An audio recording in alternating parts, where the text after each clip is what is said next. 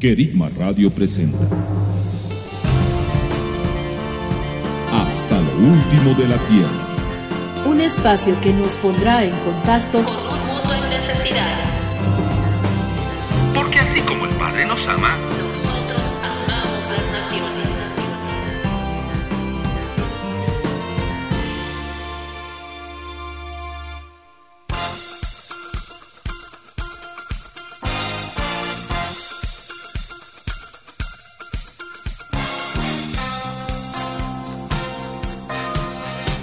Queridos amigos, sean bienvenidos a nuestro programa Hasta lo último de la Tierra a través de Querigma Radio. Somos Gustavo y Daniela Luzardo desde Manta, Ecuador.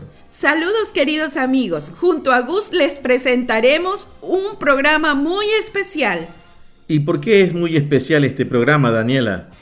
La semana pasada, en nuestro segmento La biografía, revisamos la vida de Ney Sein y el Señor nos permitió contactar con un familiar a quien le hicimos una entrevista. Recuérdanos, Gus, ¿quién es Ney Sein? Nei Sein forma parte de ese grupo de los cinco misioneros que murieron en manos de los Aucas, actualmente los Guauranis, el 8 de enero de 1956. Este hecho ocurrió en las selvas del Ecuador. Desde entonces es una historia que ha recorrido el mundo entero, inspirando a, hombres y mujeres, a familias, a salir más allá de sus fronteras para servirle al Señor y predicar el Evangelio del reino de los cielos. A través de esta entrevista vamos a descubrir cómo este legado aún sigue vigente. Hoy en nuestra entrevista nos acompaña Evelyn Sein, sobrina de Ney Sein.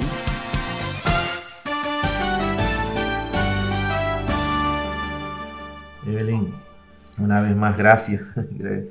Eh, para ir entrando en, un poco, para que conozca algo de nosotros, eh, este, esta historia de la familia Sein en realidad es algo que a mí me ha impactado siempre muchísimo.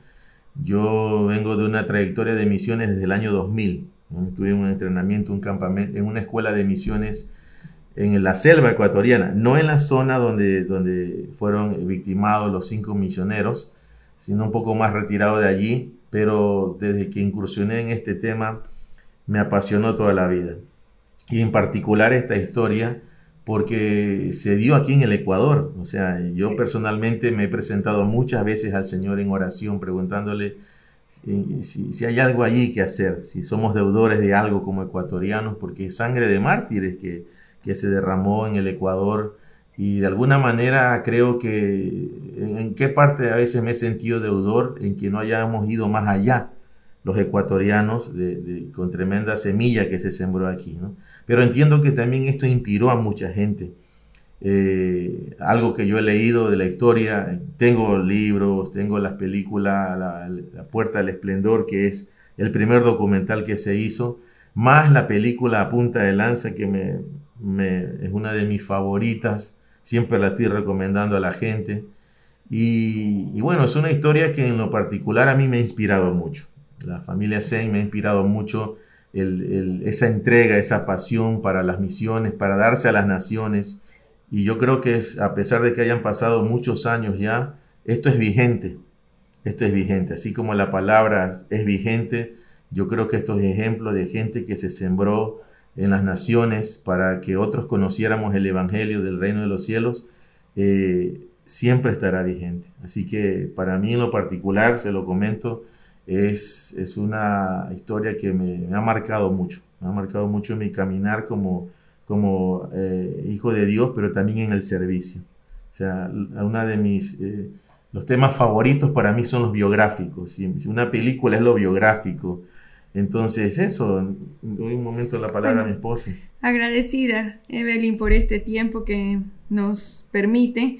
Y bueno, conocer un poco la historia, ¿no? O, eh, la verdad que eh, cuando leemos la, la, información, nosotros podemos ver que eh, inculcaban siempre valores en sus hijos y, y, tenían el hábito de la lectura, de la palabra, de las oraciones, y eso fue una de las cosas que, que se marcó en la vida de, de Ney. De entonces, eh, queremos saber eh, un poco del trasfondo familiar de parte suya en un sentido porque usted, es, eh, usted lo ha vivido más cerca, ¿no? De cierta manera de cerca y de otra manera muy de lejos, porque esto ocurrió antes que yo naciera. bueno, voy a empezar. Si ustedes miran acá atrás, en mi cabeza iban a ver un cuadro. Ese cuadro lo pintó mi abuelo Lorenzo Saint que, tiene, él fue experto en vitrales, por ejemplo, él tiene vitrales en la Catedral de Washington, ahí donde van los presidentes de Estados Unidos, si, alguna vez van. Y esto era como una muestra, y yo este cuadro lo rescaté, es casi lo único que yo tengo de mi abuelo, mi papá lo tenía guardado y yo siempre dije, yo me lo quedo a este cuadro. Eh, bueno, eh, cuando los misioneros murieron en 1956 ahí en Ecuador, mi papá y su familia y mis cinco hermanos mayores estaban en Costa Rica, estudiando en la escuela de idiomas, para venir a Argentina. Entonces ahí se enteró de la muerte de su hermano y los misioneros y él sintió como que Dios lo había puesto a él para seguir la posta, si bien en Argentina y con otro ministerio. Pero él siempre dijo yo estaba tomando el lugar, porque él, a ver un poco sobre mi papá, se llama Felipe Phil Saint, era el, tercero de los hijos, de los ocho eh, hijos que tuvieron.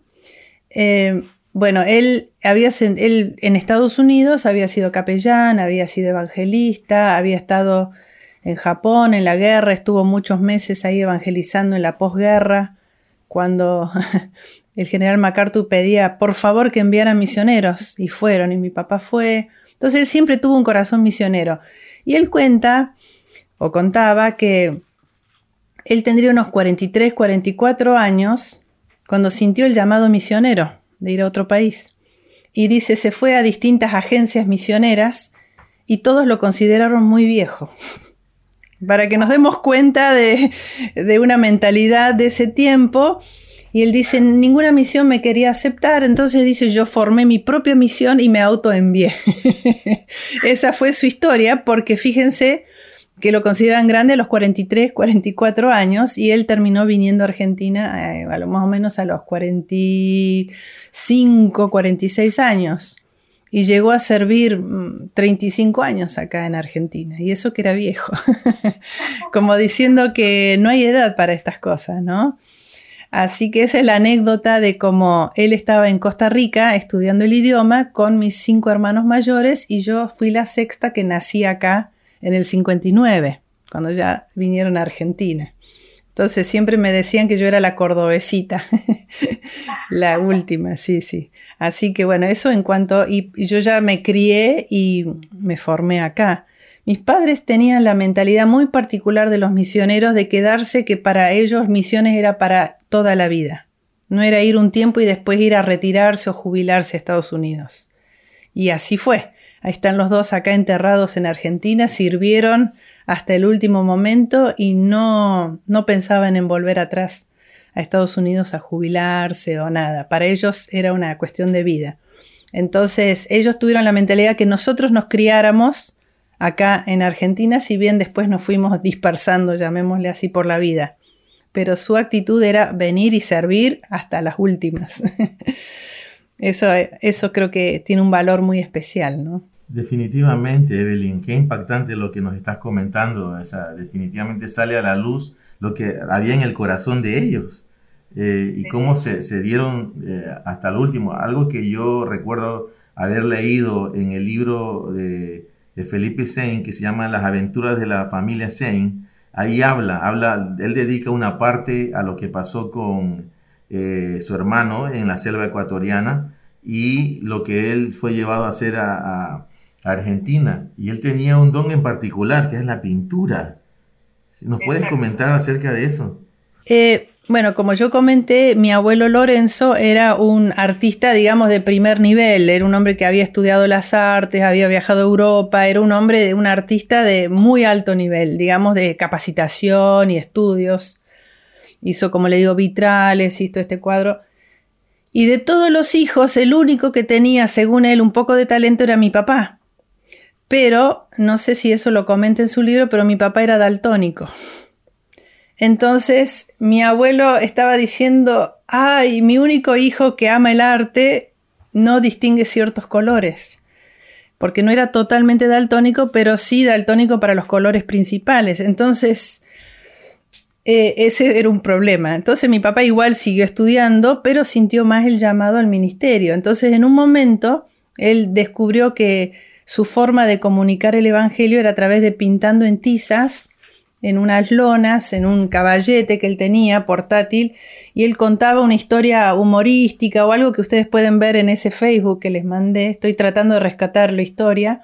Entonces él dibujaba para niños, eh, una imagen divertida o sencilla, lecciones para niños, y después pasaba a pintar un cuadro más de reflexión sobre, por ejemplo, él pintaba el hundimiento del Titanic, pintaba el Gólgota, eh, distintas cosas pintaba también sobre la muerte de los cinco misioneros, la avioneta ahí en la playa. Y, su, papá, el abuelo Lorenzo, es como que dijo, ¡ay, este no es el arte que yo quería para mi hijo! Él hubiera querido quizás que estudiara, que avanzara, pero mi papá usó, fue uno de los primeros caricaturistas cristianos. Si ustedes lo googlean, hay páginas de, de caricatura o cartoons en Estados Unidos y mi papá es uno de los primeros que hizo los cómics y eso en sus comienzos. Pero después mi papá contaba que su papá con el tiempo dijo, hijo, seguí predicando hasta el último aliento de tu vida. Esas fueron casi sus últimas palabras antes de morir mi abuelo y mi papá siempre lo contaba, como diciendo, el padre dijo, no, hijo, tenés que seguir con esa tarea hasta lo último. Y fue así. Pero si bien estuvo desilusionado en un comienzo, que por ahí mi papá no siguiera las artes más convencionales. Estás en sintonía de tu programa Hasta lo último de la Tierra. Ya volvemos. Enseñando principios que ayuden a la Iglesia a vivir en el Espíritu de manera práctica, real y completa. Querigma Radio Algo que, que, rescato, Evelyn, de lo que dijo hace un momento, de que eh, su papá, al no ser eh, tomado en cuenta por una agencia de misiones, que generalmente le va a pedir al misionero que reúna una, una suerte de requisitos y una de las más importantes para las agencias siempre va a ser el factor económico, ¿sí? el sustento. Pero me, me llama mucho la atención que pudo más el llamado que las estructuras de los hombres. ¿Cómo, ha afectado esa parte a ustedes como hijos de Él eh, a lo largo de estos años? ¿Qué impacto tuvo esa decisión de su padre de ir más allá de, los requerimientos de los hombres y entender que Dios lo había llamado y escoger una nación como Argentina? O sea, ¿por qué escogió Argentina? ¿Por qué, como usted dijo, allá están ellos eh, sepultados, enterrados? O sea, se dieron todo hasta lo último. Hasta lo último, realmente fue así. Y lógico, cuando uno se va criando no toma conciencia de eso. Con los años yo empecé a conocer otros misioneros que venían con las estructuras. Nosotros, por ejemplo, con mi esposo somos pastores de la Unión de las Asambleas de Dios, Assemblies of God, sería en Estados Unidos. Hoy, en estos años somos pastores de las asambleas, pero en su momento y lo otra, la otra anécdota, por ejemplo, yo tengo una hermana, Marta, en Guatemala mi hermana mayor, o sería la segunda, porque mi hermana mayor, mayor de todas, falleció acá al poco tiempo de llegar a Argentina porque tenía fibrosis quística. Ustedes conocen una enfermedad que en aquel tiempo se conocía poco y nada y hoy es tratable, pero mi hermana eh, murió, mi hermana mayor, cuando yo tenía un año y ella tenía 17 años. Entonces ella también está enterrada acá. Entonces mi segunda hermana Marta vive en Guatemala y una de las cosas que empecé a observar, que todo el mundo va todos los misioneros van a Guatemala, van a México, hasta Perú. Mi marido es peruano, nacido en Perú, pero muy pocos vienen a Argentina porque es lejos, es un país también bastante complicado. Entonces, eh, bueno, mi papá vino porque lo invitaron a venir a dibujar y hasta cantaba en su tiempo. Y después dijo, ¿cómo no voy a aprender el idioma y yo también predicar en castellano, no? Pero fue así que empezó a venir en sus comienzos por una invitación, pero en su momento vendieron todo y se vinieron. Entonces eh, uno lo asumió como algo normal y después me di cuenta que fue una fe extraordinaria, muy fuera de lo común. Él empezó recibiendo donaciones de los amigos, de los que creían él, y él viajaba también cada tanto de nuevo a Estados Unidos para reunir fondos. Y en su momento, en su primera etapa en Argentina, como te dije, ya era un hombre grande de 47 a 50 años, él compró una carpa, eh, de esas que hoy serían como de circo, y juntaba multitudes que en aquel tiempo no se juntaban.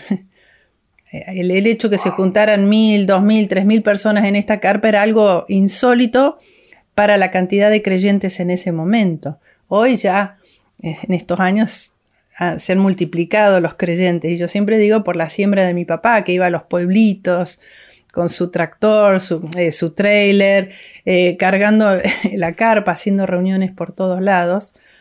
Pero otra cosa que veíamos, que en aquel tiempo las personas que se volvían a Dios se volvían a Dios completamente. Hoy hay tanta, tantas opciones, hoy estamos luchando más con por ahí la profundidad de los creyentes, pero en aquellos tiempos era dejar una iglesia, dejar la tradición y volverse a Dios.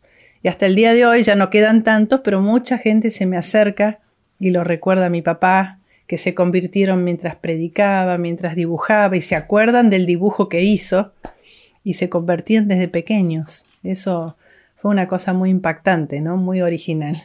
Sí, me, parece muy impactante eso de la carpa, Evelyn. O sea que él tenía el tráiler y llevaba su propia carpa y debía tener un equipo para ayudarle a hacer todo eso. Entiendo que ustedes iban ahí con él. ¿Nos puedes contar un poquito más de lo de la carpa? me parece muy emocionante.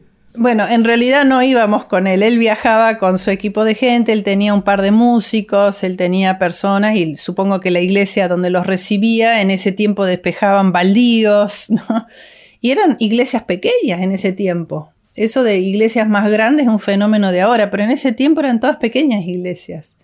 Eh, entonces, él viajaba mucho, viajaba la mayor parte, es más, cuando yo nací mi papá estaba en una campaña al sur de la provincia de Buenos Aires. Entonces, él contaba que él programaba los partos, pero generalmente o se atrasaban o se adelantaban y él generalmente estaba de viaje.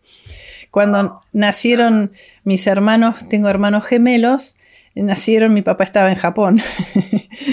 Así que nacieron dos hijos. sí.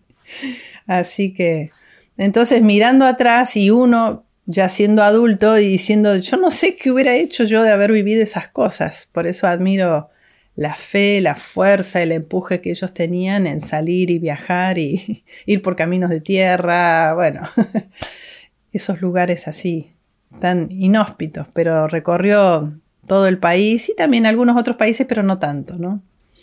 Así que toda una aventura. Y Evelyn, ¿qué, ¿qué, nos puedes comentar de qué sabes tú?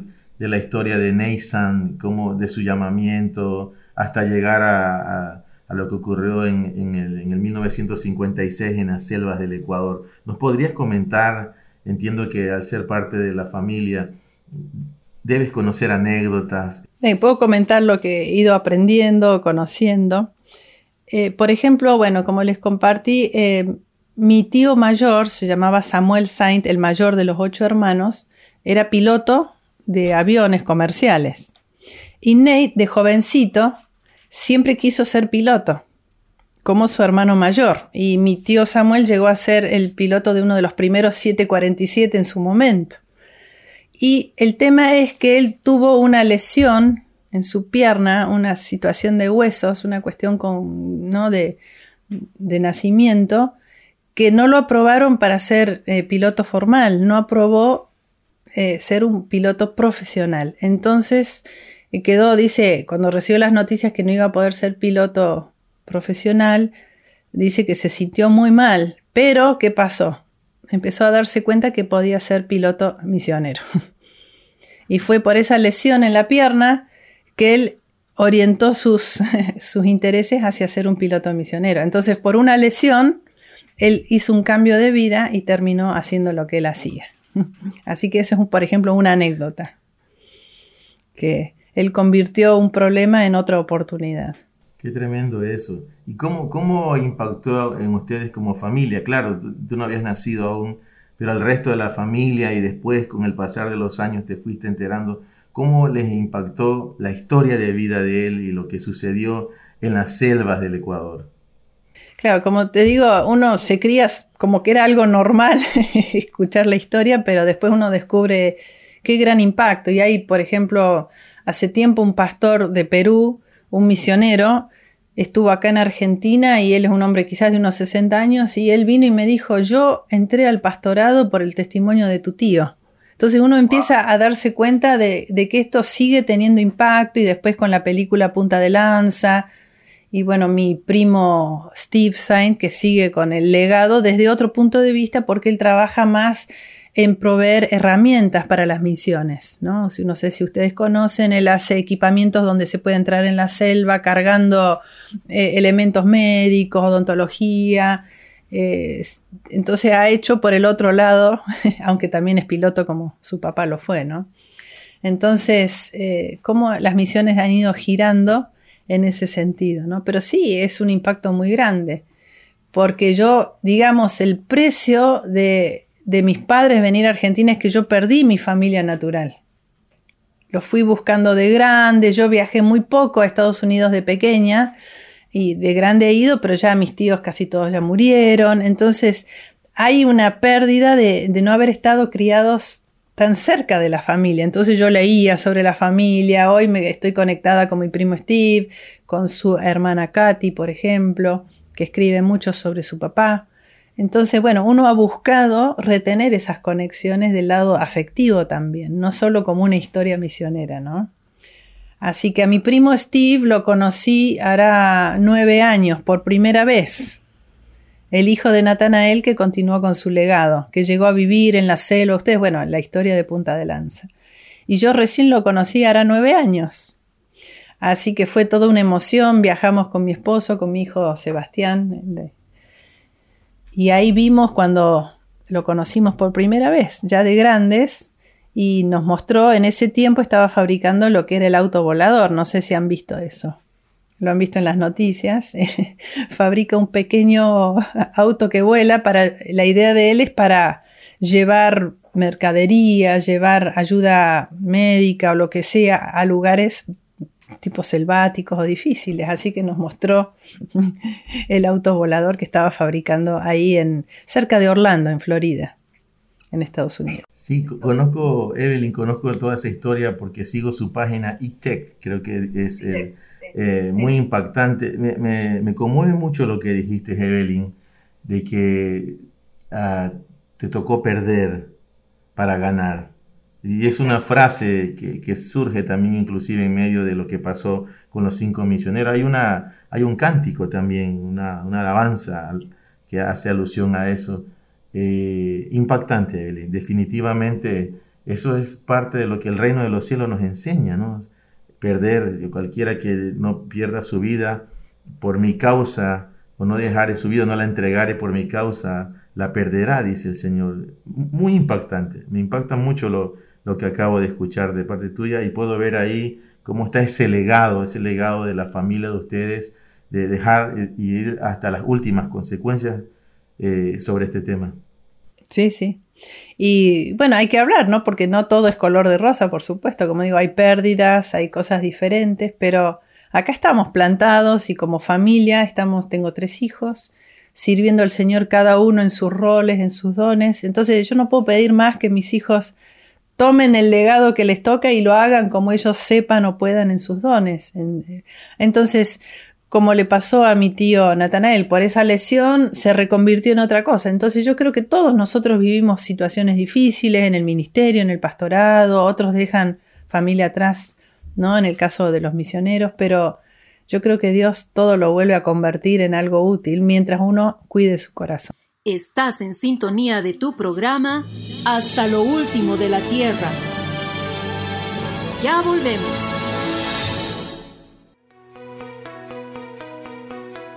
Enseñando principios que ayuden a la iglesia a vivir en el Espíritu de manera práctica, real y completa. Querigma Radio Y Evelyn, y en el, eh, ustedes han tenido la oportunidad también de salir en viajes misioneros hacia otros países o están eh, en sí su labor está en, Córdoba o en, Argentina? Nuestro trabajo es básicamente acá desde Córdoba, Argentina. Hemos viajado un poco, pero no, no, no nos vamos mucho tiempo porque nuestro trabajo está acá. Porque como decimos habitualmente los misioneros hacen cuatro años y después pasan un año allá. Nosotros ya nos hemos dedicado a estar acá. Entonces hemos viajado de visita por dos, tres semanas nada más y tampoco demasiado, pero nuestro, nuestro lugar de trabajo está acá. Hemos, eh, mi esposo, como les dije, es peruano, nacido en Perú, y él se vino a Argentina a estudiar en su tiempo cuando Argentina andaba muy bien. Y bueno, y él ahí se convierte en el 78 a través del Ministerio de Jucum, porque en ese tiempo Argentina por esas cosas gana el Mundial de Fútbol, si recuerdan. y hubo mucha gente que vino a evangelizar de los Jucum, ¿no? De Juventud con una Misión. Y ahí, bueno, mi esposo se convierte, después termina viniendo a un departamento que mis padres tenían para chicos extranjeros. Al fondo, en un departamento aparte, ahí vivían 8, 10 jóvenes estudiantes extranjeros, que era el ministerio de mis padres de tenerlos ahí. Y bueno, ahí nos conocimos y nos casamos. y bueno, y siempre seguimos. Entonces los dos somos medio ni de acá ni de allá. un poco de allá y de acá. Así que sí, nuestra tarea es básicamente acá en Argentina. ¿Cuál es una de las palabras que ha fundamentado esa, esa herencia de fe que tienen ustedes? Una palabra que el Señor les haya entregado. Eh, yo creo que tenemos que, yo he visto en esos misioneros como mis padres un nivel de, llamémosle sacrificio, pero no lo veíamos como sacrificio, uno era, pero digamos, para ellos era tan importante el servicio a Dios era mucho más importante ganar las vidas para el Señor, predicar y evangelizar, que es como que el costo era, estaba ahí, pero no era importante. O sea, qué habilidad de dejarlo todo por servir al Señor. Entonces, ese es un legado impresionante. Yo a veces reniego con cosas más chiquitas y digo, qué bárbaro o qué, como decimos acá, qué bárbaro, qué grande la experiencia de la fe de otros que pudieron soportar mucho, pero conquistaron grandes cosas también. Yo creo que lo que tenemos que hacer, me lo digo a mí misma o cuando estamos con líderes, es que tenemos que realmente poner nuestros ojos en lo que Dios quiere hacer y por ahí no darle tanta importancia a otras cosas, ¿no? Porque Dios tiene que suplir. Así que esa sería un poco, se me ocurre, el decir que le demos el valor a lo que hacemos. ¿Qué, cambios ves, Evelyn, eh, por la experiencia que ustedes tienen, eh, la trayectoria misionera de su familia a estos tiempos? ¿Qué, cosas ves que han cambiado y que deberíamos retomar las iglesias, que aquellos que sentimos el llamado a las naciones o, o los que en su momento sentirán ese llamamiento?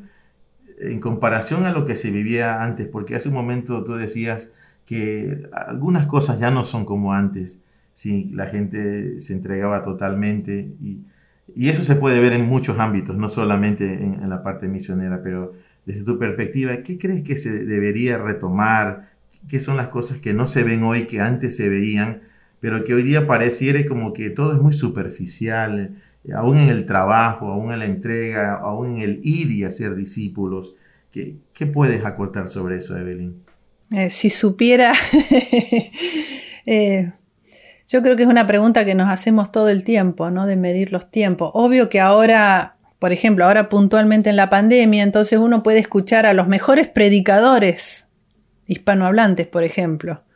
Y, por otro lado está el pastor pequeño que trae con su iglesia, que busca visitar y atender. Entonces, hoy la gente tiene un abanico de otras oportunidades pero mi concepto de evangelio es que Dios nos planta en un lugar para servir, no para engordarnos, sino nuestra medida de, madurez no es cuánto conocemos, sino nuestra capacidad de servir.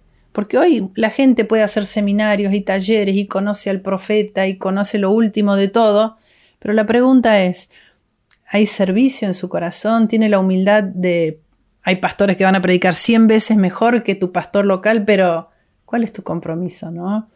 Yo creo que la gente tiene que volver a ese compromiso, porque estamos con las redes deslumbrados con todo lo que ocurre afuera, las enormes iglesias o la farándula o el mundo, pero el Señor nos dice, ¿dónde estás? ¿No? Y cada uno de nosotros tendrá que servir en su lugar y ahí ponerle lo mejor, pero yo creo que si nos descuidamos podemos caer en un evangelio más superficial, más de consumismo eh, y no en un compromiso con Dios. Ahora, yo creo que cuando hay compromiso con Dios hay, hay lágrimas, hay dolor. Y yo creo que esa es una medida que tenemos que saber que nuestro servicio va a traer dolor. La gente no va a creer, no va a crecer, nos va a rechazar, pero uno igual sigue hablándoles y invitándoles a, que se vuelvan a Dios. Pero si nos descuidamos podemos caer en un evangelio muy superficial, muy cómodo. Qué tremendo lo que has dicho, Evelyn. Muy, muy de acuerdo contigo. El rescato, eh, algo que comentaste, el servicio. Y vaya que es un tema puntual, porque ¿cómo, ¿cuánto ha decaído eso en la iglesia hoy en día? El verdadero servicio otras palabras que rescato de ti es que dijiste, si no hay eh, sangre y sudor, no sé si fue lo que dijiste, o lágrimas y sudor, perdón, lágrimas y sudor. Sí, este, no, no, hay, no, hay, no, hay, no hay cosecha. O sea, en estos días nosotros estamos desarrollando un entrenamiento que le hemos llamado recoger la cosecha y una de las primeras cosas que enseñábamos al cuerpo, a la iglesia, era el hecho de tomar la visión del Señor. Y la visión del Señor hoy sigue siendo la misma que Él le transmitió a sus discípulos. Cuando en el libro de, de Juan 4:35 Él les dice, alzad vuestros ojos y mirad, los campos están listos para la siega. Y en, otro, en otra parte de, la escritura Él también dice que el problema es la falta de obreros. Eh, y también eh, muchas veces los obreros están, pero las, las motivaciones son equivocadas, son erróneas y yo creo que ese es uno de los grandes errores que, a veces la iglesia ha cometido eh, a la hora de formar discípulos. Pero yo veo que ustedes tienen una rica herencia en el tema del servicio, en el tema del ir. Eh, ¿Nos puedes profundizar un poco más el tema del servicio para ti? Bueno, simplemente digo que cuando uno sirve realmente es cuando las cosas duelen, porque la gente falla, no cumple, uno invita, uno se acerca, uno lleva comida, uno hace muchas cosas por la gente. Entonces, el que está sirviendo tiene que entender que tiene un costo. Obvio que hay muchas bendiciones, no vamos a decir que no, pero nos olvidamos del costo y muchas de las predicaciones no hablan del costo. Son personas que dicen si uno tiene fe vas a tener el cero kilómetro, viajar a Europa, si tenés esto y lo otro, pero mi experiencia personal es que servir al Dios tiene muchas lágrimas. Ahora, no lo digo en el sentido negativo, pero hay que esperar eso. Es como si alguien me hubiera dicho lo que significaba criar hijos hace 30 años y me hubiera dicho va a requerir muchas lágrimas. Uy, yo hubiera dicho, ay, qué negativo. Pero es la verdad, uno se pone para criar hijos, es esfuerzo, es sacrificio, es invertir dinero, es ser firme. En ese sentido. Eh, entonces tenemos que decirle a un papá que está por tener un hijo, que tiene hijos, es difícil ser papá. Es esfuerzo, vas a perder sueño, va a ser rebelde, va a estar confundido, ¿cómo vas a estar? Entonces, pero esa es la realidad y así tendremos que ser en nuestras congregaciones. Así como el que se casa le decimos, mira, tenés que hacer esto, cumplir esto, ser responsable, pero no siempre va a ser fácil el matrimonio, igual en el camino del Señor, como diciendo, no es fácil, pero vale la pena. Pero no pasar por alto un evangelio que no implica riesgo, porque ahora están diciendo que mucha gente se está, yo lo leo por ejemplo en Estados Unidos, quizás ni vuelvan a congregarse, van a estar en su living viendo un hermoso programa de un pastor que predique, pero van a perder ese roce, ese campo de entrenamiento que es el roce con la gente, que la gente te falle, que obviamente que hay que también abrir nuestras mentes a atender a la gente por el internet, por supuesto, porque podemos, pero digo que van a haber creyentes que en vez de volver a servir, a activarse, van a quedarse en las casas y van a perder la oportunidad que es el servicio, porque yo creo que si amamos a Dios, lo vamos a servir de alguna forma, desde saludar, desde pensar en los demás, ¿no? En cuanto a la familia Saint, todos los hijos eh, de alguna manera están comprometidos sirviendo al Señor. Sí, hoy, como les dije, quedamos cinco hermanos. Mi hermana mayor está en Guatemala, que alguna vez sería muy bueno que hagan un Zoom con ellos. Eh, yo les doy el contacto con Marta y Samuel. Ella se casó con un armenio que había venido con sus padres eh, huyendo de la guerra, de la masacre de Armenia, y ella, se, mi hermana va a Buenos Aires a estudiar en el Instituto Bíblico y ahí lo conoce a mi cuñado Samuel. Fueron a Líbano unos tres años, unos años en Estados Unidos y después se arraigaron en Guatemala, en la ciudad de Guatemala. Y la carga de ellos, los dos son catedráticos, son docentes. ¿Qué es lo que hicieron ellos en hablar de sus dones únicos? Ellos fundaron eh, una, escuela para capacitar a pastores, pero en la educación secular y espiritual, para que los pastores pudieran terminar el secundario o estudiar, por ejemplo, computación. Eh, hicieron una biblioteca gigante a disposición de todos los pastores. Entonces su don allá en Guatemala, ya hace 35 años que están allá, eh, ha sido en la parte de docencia, en la enseñanza. Mi cuñado Samuel, como dije, Realmente es un hombre muy capaz, muy inteligente, habla cinco idiomas, turco, armenio, inglés, castellano y me quedó. Eh, entonces encontraron su lugar allá y han estado enseñando en universidades y hasta el día de hoy, si bien ya son más grandes, eh, siguen sirviendo a Dios desde ese lado. Así que con gusto los contacto para que le hagan un zoom porque seguramente van a ver muchas otras riquezas de la familia. Y después tengo, mis después tengo un hermano mayor que vive acá en Córdoba y después hermanos gemelos que ya están los dos en Estados Unidos, casados y bueno, congregándose en iglesias allá. Estás en sintonía de tu programa Hasta lo último de la tierra. Ya volvemos. Enseñando principios que ayuden a la iglesia a vivir en el Espíritu de manera práctica, real Querigma Radio. En tu caso personal, por la influencia o el legado que hay, eh, ¿qué, rescatas de eso para, para esta nueva generación? Un cristianismo real y genuino. Y creo que muchos creyentes eh, no han sido buenos modelos para sus hijos. Entonces hemos perdido ese amor, ese ejemplo, esa pasión por ir a la iglesia.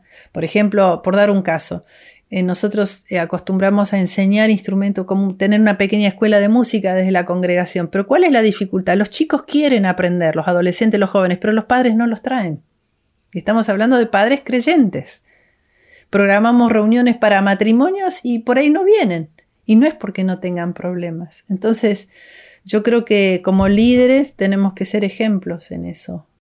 Esta generación necesita ser inspirada, ¿no? Y, esa es una de las razones de esta entrevista, eh, poder rescatar aquellas cosas que mucha gente eh, no las conoce, no sabe que en el pasado hubo gente que, se entregó y lo dio todo y continúa allí y fue capaz aún de, sembrar su vida y todo en un solo lugar, como, como nos comentaste. Y, eso es lo que buscamos rescatar nosotros a través de, este tiempo, esta entrevista, para que la gente al escuchar se pueda inspirar y se pueda dar cuenta de que es posible. Así, aún en este tiempo el Señor sigue llamando a sus hijos y a dejarlo todo por Él. Y que, eh, como en el caso de ustedes, o el Señor lo fue sustentando. Y en relación a la pregunta que hacía mi esposa hace un momento, ¿qué pasó con los demás? Todos están sirviendo. Y ahí te das cuenta de cómo el Señor bendice a aquel que obedeció en su momento.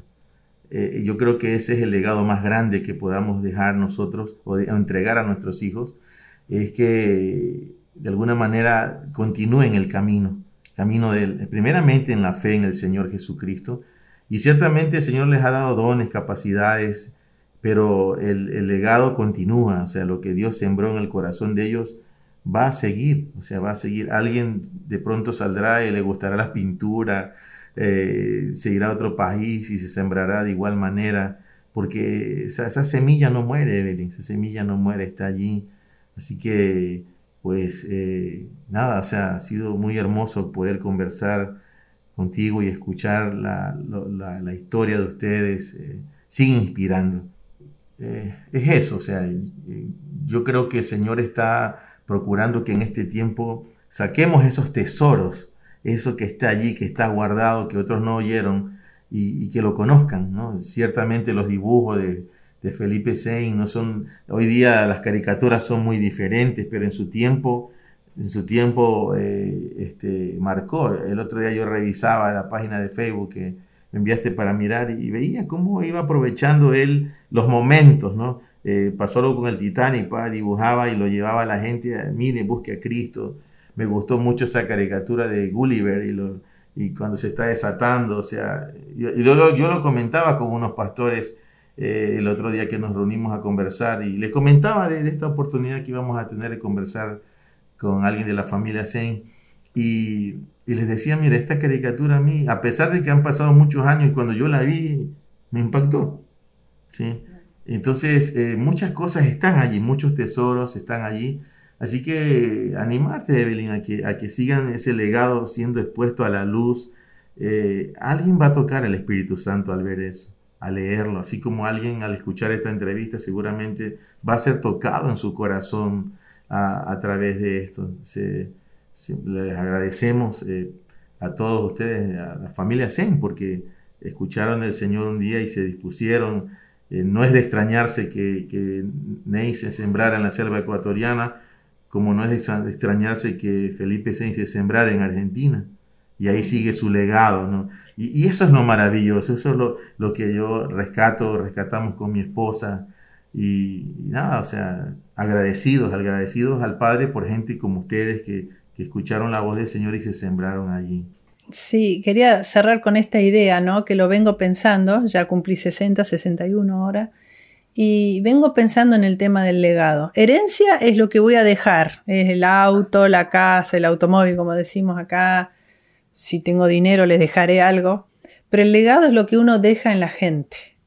Y yo creo que tenemos que tomar mucha conciencia de que, sea de lo pequeño o lo grande, estamos dejando un legado en la gente, con nuestras actitudes, con nuestros gestos. Eh, tenemos que pensar en eso, hay que sembrar mucho y vamos a cosechar con alegría, como dice la, aunque hayamos sembrado con lágrimas. Así que qué lindo conversar con ustedes, ¿eh? Gracias, Evelyn. Gracias por esta, este tiempo que nos has permitido conocer de, de tu familia, de tu casa, de, de, esta historia, como decimos, este legado que están dejando para muchos. En realidad, eh, hemos sido afectados o impactados con la historia de los cinco misioneros en, en la selva amazónica. Y realmente eh, conocerles ahora, conocer un poco más de cerca y ver una, verlos a ustedes sirviendo al Señor nos, nos impacta también, nos impacta. Y oramos que, que siga creciendo esa semilla que está en ustedes, que el Padre puso un día y que dé muchos frutos en las naciones. Les bendecimos, les bendecimos. Eh, una última cosa para que recuerden, para que lo googleen, mi papá en su momento fue a, a Ecuador a filmar en su tiempo, fue un adelantado en esas cosas y lo busquen, lo pueden googlear, se llama Yo vi a los Aucas orar es un video, un documental que hizo mi papá, ahí él le va a estar narrando y contando y lo pueden buscar. Yo lo, en su momento lo subí a YouTube y como explico, hoy se dice Guaorani, ¿no? La tribu es Guaorani, pero en su tiempo los conocían por Aucas que quería decir salvajes. Después le encontraron el nombre. Entonces, si lo googlean, yo vi a los Aucas orar, ahí van a ver un documental de unos 20 minutos de la historia de mi papá cuando él vuelve y va a la tumba de su hermano y ese tipo de cosas para que ustedes lo encuentren ahí desde el lado de mi papá. Bueno, Evelyn, eh, para ir cerrando, hay algo que yo quiero hacer en mi corazón, es que he venido preguntando al Señor, porque como decía al comienzo, como ecuatoriano, eh, me he hecho muchas preguntas sobre esta, esta semilla que se sembró en la selva del Ecuador. Eh, yo quiero pedirte perdón como ecuatoriano a ti no sé si alguien ya lo hizo, Evelyn, no lo sé, y, yo simplemente siento que el Espíritu Santo pone esto en mi corazón. Pedirte perdón a ti como parte de la familia Zen por lo que pasó acá en la selva ecuatoriana. Si bien es cierto, eso trajo mucha bendición, pero niños quedaron sin padres, eh, mujeres quedaron viudas, en medio de la ignorancia de, los habitantes de esa zona que eran salvajes, los guauranis, o los auca y ahora los guauranis, pero yo, yo creo que Dios me está dando una oportunidad en este momento, como un hombre vinculado en las misiones desde 20 años atrás. Eh, yo siento esto en mi corazón, pedirte perdón a ti, Evelyn, como parte de la familia Saint, y por todo ese dolor que trajo a la casa de ustedes, a su familia, por lo que pasó en Ecuador. En el nombre del Señor Jesucristo te pido perdón, Evelyn. Y nada, estamos aquí para servirles también. Como ecuatorianos, les amamos, amamos eh, eh, eh, el que se hayan sembrado para la nación y eso trajo luz al Ecuador. Amén. Así que Amén. eso quería decir, Evelyn. Estaba ahí en mi corazón, estaba ahí. Creo que era el momento que el Señor me ponía para, para, para hacerlo. Y gracias por la oportunidad. Gracias, gracias, gracias. No, es inesperado, pero lo recibo porque entiendo eh, tu intención, ¿no? Que es sanar estas cosas que uno como país ha hecho y ha dañado, ¿no? Obvio, uno no fue parte de eso, pero, pero sí de la historia de uno y afecta a nuestras generaciones. Así que gracias y bendigo tu reconciliación en respecto, tomando el lugar de estas personas que realmente hablábamos con mi esposo anoche, que Jesús en la cruz dijo, padres, perdónalos porque no saben lo que hacen. Mucha gente no sabe lo que hace. Pero hay que reconocer que la ignorancia también es un problema. Uno se tiene que hacer responsable de la ignorancia también. Pero digo, es, y creo que, bueno, la carga que ustedes tienen es compartir, ¿no? Para que no haya ignorancia respecto a las misiones. Verdad, muy bien lo has dicho, así es, Evelyn. Gracias, gracias, de verdad. Puedes eh, dar tus palabras finales y despedirte de, de la audiencia, de los radioescuchas. Lo que veníamos hablando en este momento es, uno no busca ser cristiano por tener una vida fácil. Hay maneras más fáciles de vivir, pero no son las mejores. Vivir solo para uno, el ego, el hacer lo que quiero, lo que me gusta, gastar en lo que quiero, es insaciable el yo, el ego.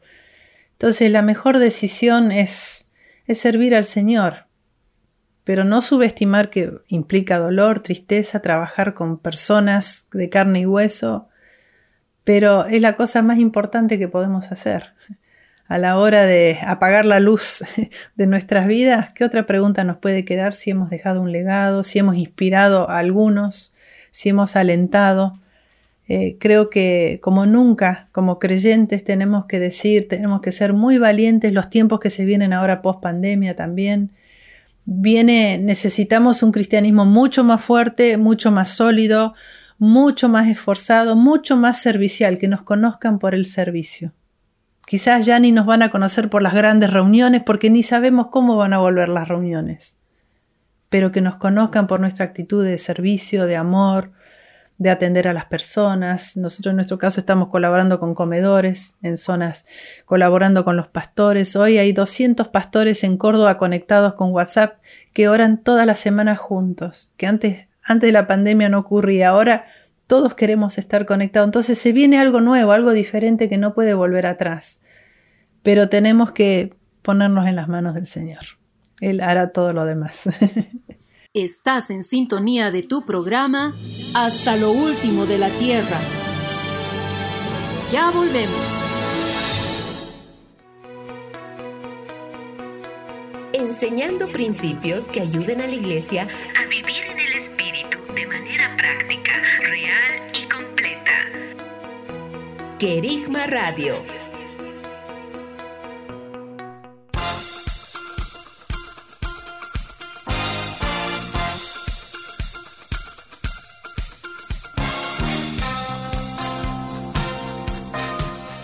Daniela, quiero preguntarte, ¿qué impresiones te deja a ti eh, al darnos cuenta cómo este legado sigue vigente al escuchar eh, en palabras de un familiar de uno de los mártires que cayeron eh, en la selva del Ecuador sembrando su vida por una razón, obedecer e ir y predicar el Evangelio del Reino de los Cielos a lugares tan inhóspitos donde probablemente nadie quería ir.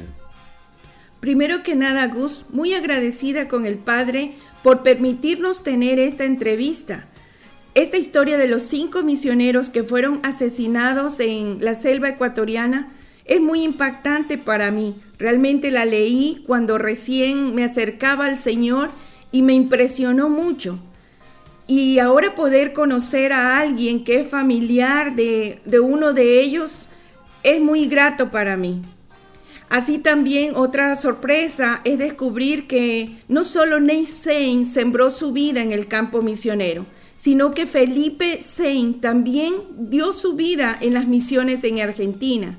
Y también Raquel Sein se dedicó a disipular a los guaranis, aquellos que asesinaron a su propio hermano. Lo que yo puedo ver aquí es cómo el amor de Dios estaba fluyendo en sus vidas y además de eso la gracia y el perdón superaron lo que fue el dolor y la pérdida familiar y ellos decidieron ser obedientes al llamado del Señor. Daniela, yo también comparto tus impresiones y quiero agradecer a Evelyn Sain por haberse dispuesto y darnos esta entrevista y llevarnos más allá en esta historia, más allá de lo que ya conocíamos al leer un libro, al ver un documental o una película. Eh, es impresionante cómo, cómo, gente pudo haberse eh, desprendido eh, tan radicalmente de la comodidad de su hogar, dejar su familia, su, su país y venir a un lugar tan inhóspito en aquella época de difícil acceso y estar dispuesto a darlo todo por el Señor. Esta historia hoy nos sigue hablando.